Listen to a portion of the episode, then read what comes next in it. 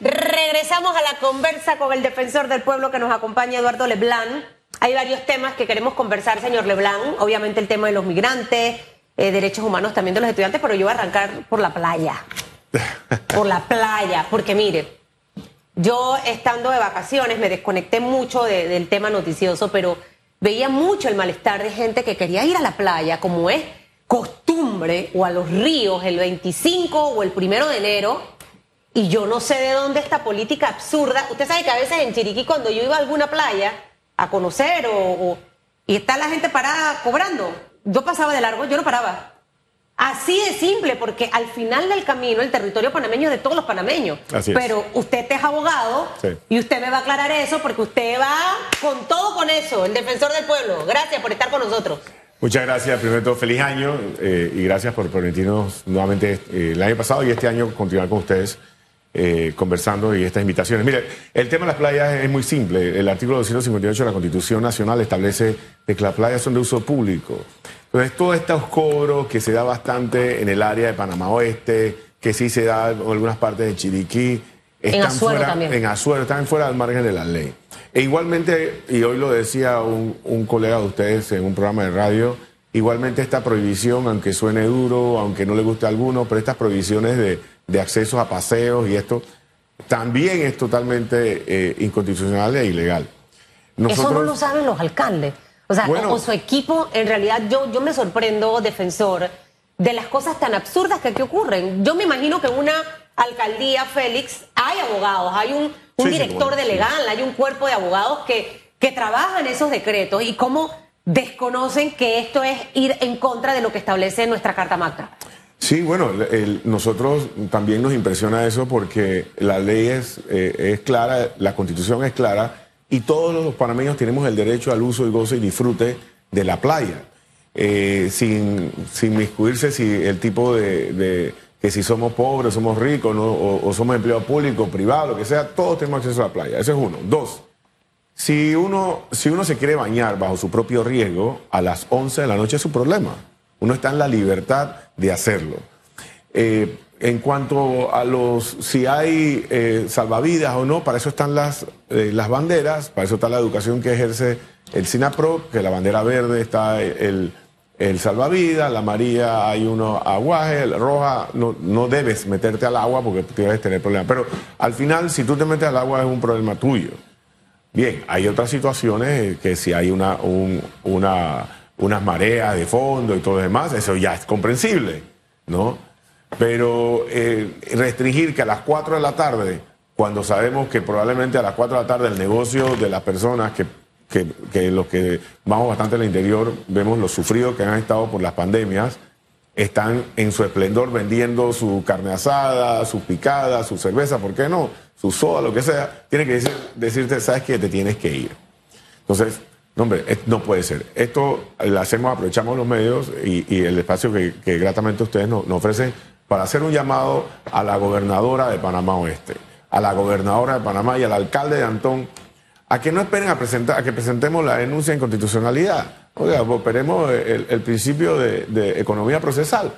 Presenten un, un resuelto, un decreto, derogando ese y dejando sin efecto. Ah, que tenemos que controlar la seguridad, sí, para eso están las alcaldías para eso está la, Policía ¿Hasta cuándo le va a dar chance para que presenten? Bueno, hoy le vamos a presentar una, nota a cada uno de los gobernadores. Hoy eh, jueves. Sí, mañana tengo una reunión con el ministro de Gobierno y vamos a aprovechar a presentarle esa nota al ministro de Gobierno porque él es la autoridad, él es el jefe de los gobernadores para que y, y él es abogado y hable con los, con los gobernadores para que retrotraigan esas medidas que a todas luces violan los derechos Bueno, el lunes 9 de enero es feriado. Sí. ¿Y qué va a ocurrir allí? Que mucha gente, eh, desde el domingo probablemente se va a ir para la playa. Claro que sí. Y lo que no debiera pasar, señores alcaldes y gobernadores que han tomado medidas abruptas, es que la gente no pueda entrar el domingo o el lunes 9 de enero, que es un día feriado, producto de decisiones totalmente alejadas de lo que establece la ley. Mire, una de las excusas que dicen es la basura. Bueno, sancionemos a, a los que arrojan basura. ¿No? Sancionémoslo. Entonces, no, no prohibamos, porque, y bueno, había un, comunicador social hoy temprano en la mañana decía, bueno, si, si no queremos, pobreza, eliminamos a los pobres, pues. No puede ser, o sea, saquemos normas para, ok, ejerzamos el poder, eres, eres, eres como en, buen para mí decimos, eres cochino, botas basura, multa. Pero no, no castigamos a todos y sobre todo a los comercios también que están muy golpeados. Eh, defensor, en el escenario que la gobernación, la alcaldía de Antón no tome la recomendación de la Defensoría del Pueblo para que retire esta, este decreto y estas restricciones en la playa, bueno, en efecto, usted presentará esta demanda de inconstitucional porque se ha violado el artículo 258 de nuestra Carta Magna. Pero aquí todos sabemos que la Corte Suprema de Justicia en las inconstitucionalidades no tiene un término límite para un pronunciamiento. Pasan años, incluso décadas para un pronunciamiento en el caso de las inconstitucionalidades y paralelamente los gobiernos locales siguen haciendo estas malas prácticas que son cuestionadas por la ciudadanía. Es más, en los ingresos a las playas hay dos tipos de pago. Hacen un retén donde le cobran a los usuarios el ingreso a las playas 5, 2 dólares por el tema de la basura. Pero cuando las personas llegan ya a la playa, le cobran un alquiler por dejar el vehículo estacionado en la arena. ¿Qué, puede recibir la ciudadanía en caso de que la Corte Suprema de Justicia demore años en dirimir esta inconstitucionalidad y los gobiernos locales continúen con estos decretos. Sí, bueno, sin lugar a duda, eh, la historia nos ha hablado de que la Corte eh, ha demorado en fallar de inconstitucionalidad, eh, salvo la última, el último decreto, ¿se acuerdan de pares y, de par no en tema, digo, perdón, de, tema de cédulas, en las salidas de, en, tema de COVID, que sí hubo una, un resultado bastante rápido. Esperamos que la Corte en este caso también eh, resuelva bastante rápido. Sin embargo, apelamos a ese llamado a que se resuelva, por eso que vamos a hablar con el ministro de Gobierno, vamos a enviar las notas a que no llegue hasta allá. Eh, y es lo que podemos hacer en este momento. Hay un tema, los estacionamientos, eso depende, y sí tengo que, que hacer una división. En Gorgona, por ejemplo, tú llegas a un lugar, a un restaurante y te estacionas en el restaurante. Ahí tú le pagas porque estás dentro de la finca de la persona o, de la, o que tiene la concesión de playa y, le, puedes y él la está alquilando para tu, para tu estacionamiento. Sin embargo, en la misma playa, además que no deben tener auto, porque después tenemos ustedes reportando como el busito la otra vez se quedó atascado, no debe haber cobros. ¿No? Esos no, esos, esos carros no deben entrar ahí, ahí la autoridad debe estar en eso es lo que debe estar. En eso. En eso es lo que debe estar. y, multar y multar y también el tema de las bebidas alcohólicas y todo. Está bien, regulemos todo eso pero no cobremos y no le pongamos horario. El país viene de una recesión económica muy complicada, muy dura. O sea, los que, los que estamos en el negocio sabemos lo que ha pasado en estos últimos tres años. Eh, dos años súper complicados de pandemia. Un 2022 que vino con guerra de Ucrania y Rusia, que vino con una crisis mundial del petróleo. Y cerramos con broche de oro con las jornadas de protestas que se dieron en el mes de julio. Entonces ha sido muy complicado. Y el interior, cuando usted viaja al interior, usted ve lo golpea, la fondita o el restaurantito que usted veía ya no está. O la cantidad de gente que usted veía tampoco ya está allí. Entonces creo que este tipo de medidas absurdas en realidad eh, eh, deben revisarse. Ojalá que pudiera darse una solución de aquí a mañana, eh, señor defensor, por lo que le mencionaba del fin de semana largo que vamos a tener y, ver si realmente la, en la alcaldía esta alcaldía es del PRD o es de otro partido. No sé. No te he dado a. Averígüame, señor Félix, porque ahí, porque el partido en realidad. Es que estas cosas el ciudadano las tiene que saber. Usted sepa qué alcalde, de dónde, de qué partido es el que está tomando esas medidas absurdas del tema del control del tema de las playas. Vamos a estar pendientes, nos dice cómo nos vamos a estar pendientes de lo que ocurra con el ministro Tejada, un ministro que me parece que es muy, muy enfocado, un hombre que si se equivoca va a decir, vamos a y tengo confianza en que él va a dar las directrices para que los gobernadores tomen las mejores decisiones y a ver si usted este fin de semana puede ir a la playa sin tener que estar pagando. Eh, y no vaya a hacer lo que hago yo, que me voy de largo, porque no, uno, nunca sabe cómo reaccione la gente. Ahora, licenciado Leblanc. Balance de migrantes en, Panamá.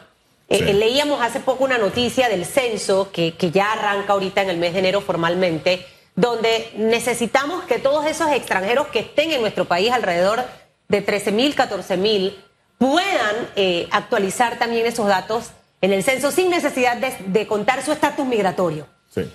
pero definitivamente que esta población va en aumento, las políticas que ha tomado, por ejemplo, Estados Unidos, principalmente hacia los venezolanos, complica un poco el escenario y, y definitivamente que todavía tanto en Chiriquí, que he visto algunas imágenes de extranjeros vendiendo cosas en... Mire, yo cuando veo esa gente, yo me pongo a veces en el lugar de ellos. Me quiero ir para mi país, pero no tengo plata. Entonces tengo que ver qué hago. Entonces, ¿sabes? Como que estoy contra la espada y la pared.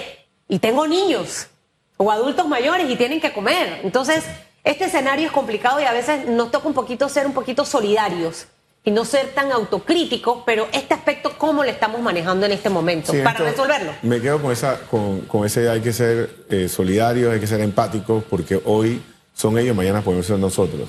En el año pasado cerramos con 247 mil personas que pasaron por Panamá, eh, de las cuales eh, 150 y- 150 mil eran de nuestra hermana República de Venezuela. Ya hoy las cosas están cambiando, ya no llegan tantas personas de, de Venezuela, ya regresamos a un flujo más o menos normal, entre 700 a 800 personas por, por día, que todavía sigue siendo bastante. Y ya, ya hay otras nacionalidades como Haití, Ecuador y otros países y otras latitudes, eh, producto del el cierre de frontera de Estados Unidos a los nacionales de Venezuela o, o- haberle puesto esa, esa imposición que no puede entrar a Estados Unidos por frontera ninguna persona de Venezuela que haya pasado por el tapón del Darién.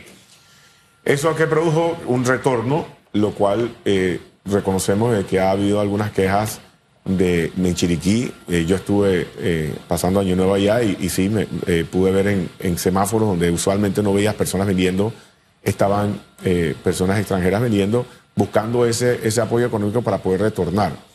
Ya el, el acuerdo de, de retornos eh, con pasajes eh, más baratos ya terminó y, ellos tienen que buscar los fondos para poder regresar a su tierra.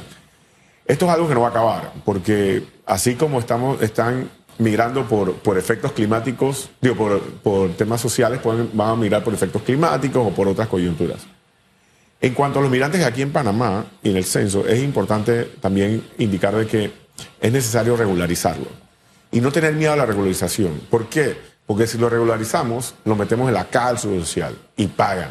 Lo metemos en el impuesto, pagan impuestos sobre la renta. Entonces, ¿nosotros qué queremos? Que toda persona que venga acá no sea una carga estatal. Entonces, si no queremos algo que sea una carga estatal, entonces incluyámoslo en la seguridad social para que nos ayuden a pagar también la seguridad social y tengan esos, esos beneficios cuando después si se mantienen aquí y también paguen impuestos que nos ayudan a nuestras vías, caminos y todo lo demás que, que debe retornarnos el Estado de los impuestos. Ah, Hay un, informe que publicó hoy el diario La Prensa eh, en base al Servicio Nacional de Migración. El mismo señala que la migración en el mes de diciembre del año pas- pasado eh, creció un 86% y que se marcó un récord. Dice este informe que eh, se creció un 86% entre el 2021 y 2022 que- y en total el año pasado fueron 248.284 migrantes según cifras del Servicio Nacional Migratorio de Migración.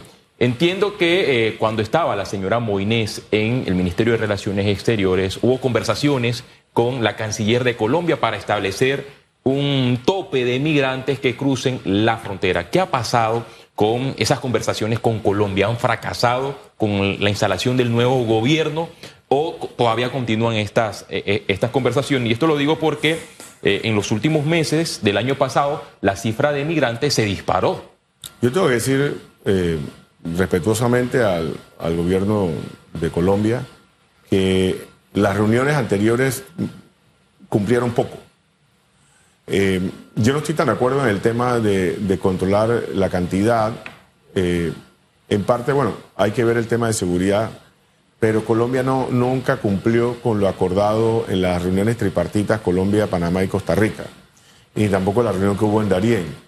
Eh, nosotros siempre en, en todos los foros que, que vamos y hablamos de este tema, le pedimos a Colombia en el inter- intercambio de información. Hemos visto con buenos ojos la- las declaraciones de- del presidente de Colombia indicando que hay que meter más seguridad y hay que controlar un poco más el tema de la migración.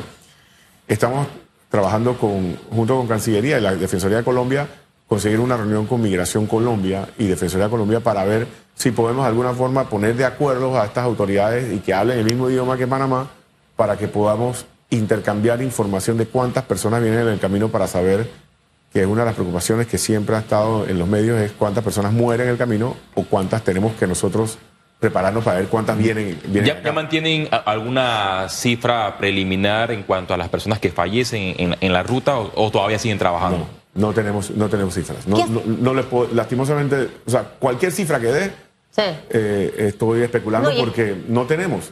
Colombia no nos dice cuántos. cuántos Y es que se- no existe un control para saberlo. Colombia no, no tiene establecida en la frontera unidades para contabilizar ese paso. O sea, no hay, No es como nosotros. No hay los No. procesos. ¿Qué hace falta? Porque al final, cuando tú ves estas reuniones, tú dices, wow, se están preocupando. está-". Pero de nada sirve reunión tras reunión, señor eh, defensor, si yo no obtengo resultados en realidad en positivo de un plan realmente que se ejecute. Al final, esto va a devengar recursos de las naciones involucradas Sí. en la frontera. Y, y a mí me da la impresión que es que Colombia no quiere asumir esa, esa, ese costo que al final va a tener que asumir por, por, por todo el tema que se está dando. Bueno, es que, Eh, es que hablemos claro, Susan. Es, mira, en la frontera Colombia-Panamá es un negocio para los lancheros. Totalmente. Los coyotes no vienen Panamá-Colombia. O sea, el, el coyote no sale de Panamá, vamos para Panamá, no, no, vamos a no, buscar no. gente en, en Medellín, Sí. que es ahí donde llegan también, para buscarlos. No, los coyotes vienen de sur a norte.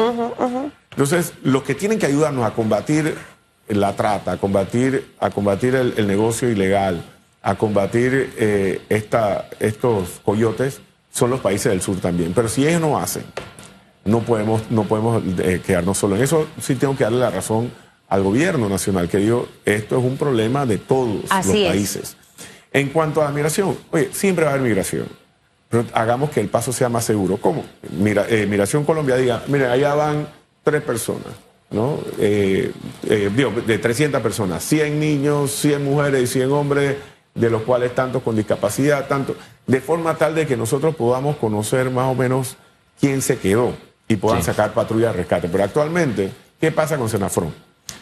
Senafrón a nosotros nos informan o lo informan a ellos o a Cruz Roja o a las ONG que están en el, en el o las, las Naciones Unidas que están en el lugar. Dicen, mira, es que yo creo que en tal lugar se quedó una, o allá vi una persona que se quedó y está, está tirada. Tiene que salir una, un- una unidad de Senafrón a buscarla, a Sí. ver si el lugar que dijeron las coordenadas eran. Pero no hay ejército de Colombia del otro lado que busquen y busquemos y miremos, no.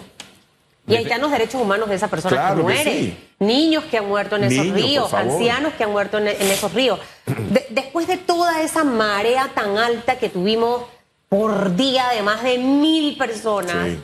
hoy es 5 de enero, o sea, entendiendo que Venezuela se dio cuenta de lo que estaba adoptando el gobierno del señor Biden en los Estados Unidos frente al tema de las políticas migratorias, esto en realidad eh, ya, o sea, ha bajado ese nivel. Usted nos hablaba ahorita mismo de, de antes 247, 150 venezolanos, pero eh, eh, esa comparación en lo de antes con, con lo de ahora, y, y si al final, defensor, si cuando esas personas pasan, yo no sé si dentro del control que tenemos en Panamá le preguntamos con cuántos venía usted para poder saber si alguien también se quedó en el camino, ya que Colombia obviamente no hace ese, ese pre, no sé acá cómo lo estamos manejando nosotros. Sí, bueno, pa- para entrar en un poquito en contexto del tema, eh, ayer 18 venezolanos. Solamente 18 personas. ¿Y las 18 De personas de 700, dónde? de 1000, de 2000, de- 18. de Esa dónde cifra baja porque es En la baja. Es por el- la política, oye, que la, la respetamos, ¿ah? la política de Estados Unidos, que ellos son soberanos a, a establecerlo, pero se dieron cuenta también es que eh, la frontera nuestra es difícil, pero la frontera México, Estados Unidos, Guatemala, México, la Nicaragua. frontera Nicaragua, Honduras, son Horrible. difíciles también. Horrible. Entonces, ese, eso... ¿Esas 18 eran de Venezuela o no? Venezolanos, sí. De Los de 18 cuales eran venezolanos. ayer entraron 18 que son de la República Venezolana. 18 nada más. O sea, de, de 4.000, de 2.000, 3.000 quedamos en 18. Los que están en, en Chiriquí, que he he visto también en Paso Canoas eh, eh, muchas reacciones frente a este tema. Correcto. O sea, ¿cuál es el estatus de, de ellos al final? Eh, había una, una discusión que se habían vuelos eh, eh, eh, humanitario. humanitarios y sí hubo vuelos humanitarios por parte de Panamá porque veían la, eh, luego toda la, la- la- la comunicación acerca de esto. Eh, ¿Qué se está haciendo con los que todavía están aquí Ok, no eran y los que están? Ajá. Los vuelos no eran gratuitos. Lo que pasa es que nuestros hermanos de Centroamérica comenzaron a decir, los gobiernos comenzaron a decir que en Panamá habían vuelos gratuitos. Y, y- y generó el retorno. En realidad, cada país donde tiene un migrante tiene que, tiene que responder eh, por ellos porque son personas. ¿no? no estamos hablando de animales, son personas y cosas. Entonces, eh, lastimosamente, en algunos países, no quiero mencionar cuáles, dijeron que en Panamá estaban vuelos gratuitos, lo cual no era cierto. Había un apoyo de una comunidad eh, evangélica con una ONG y el gobierno, donde habían desplazamientos baratos, ¿no? De 200 y tantos dólares y se conseguían. Estas personas están buscando la forma de obtener dinero para retornar a Venezuela. Ellos, muchos de ellos no están, no están dispuestos a mantenerse en Panamá porque un, somos, somos, un país carísimo y están buscando eh, su forma para regresar. Eso es lo que, eso es lo que está ocurriendo. Y, y los otros que están en Hualaca hay algunos que van a continuar su pase hacia el norte. Defensor, en el pasado Panamá recibió una condena internacional con relación al trato a, los migrantes. También hubo algunas eh, medidas. Panamá cumplió con todas las medidas y en efecto cuando llegan los migrantes, Panamá debe invertir de sus recursos para eh, llevarlo a los albergues. Eh, ¿Cuál es la cifra de los migrantes que se encuentran en los albergues de Hualaca y la ciudad de Panamá? Y en el 2022 la cifra de inversión eh, hacia los migrantes o el gasto que representó eh, el trato a los migrantes, a cuánto ascendió, si ya se puede conocer eh, esta cifra. Ok, al día de, ayer habían en Bajo Chiquito 658 personas, en San Vicente 138, en Canal Membrillo 67, en Las Blancas 397 y en tránsito hacia los planes de Hualaca 655 personas. Eso son, es un movimiento, esto es algo, no es algo estable. Ellos llegan a Canamembrillo, a Bajo Chiquito, bajan en bote y va, y va entran dentro de, esa, de ese movimiento migratorio que al final da la salida hacia Panamá. Así que esos números no, no se escandalicen a las personas que nos escuchan y nos ven, sino que son personas que caminan y salen de Panamá. Son personas que invierten en Panamá. Yo le he dicho... Yo le he dicho en innumerables ocasiones, son personas que van al chinito y compran, y compran ahí, compran la tarjeta, Western, bueno, no puedo decir el lugar, pero el de ponen plata. Ponen el de transferencia, ahí paga impuesto de transferencia, el impuesto de ITBMS. O sea, al final dan, dan recursos hacia lo, pero, el, gasto de inversión que ha representado para el Estado eso, Eso, eso podríamos preguntárselo a Migración.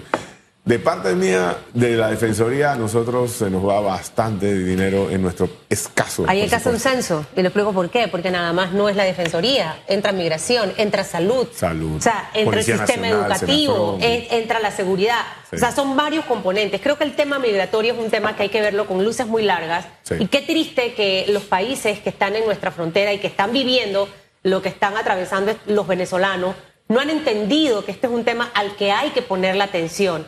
Eh, eh, es muy lamentable que las portadas de los grandes tabloides en Estados Unidos tengan la travesía de los venezolanos buscando ese sueño americano y que salga Panamá en eso, que salga Colombia en eso. Y al final te digo algo, Panamá es carísimo para vivir totalmente. ¿Cuánto no estamos pensando en volar?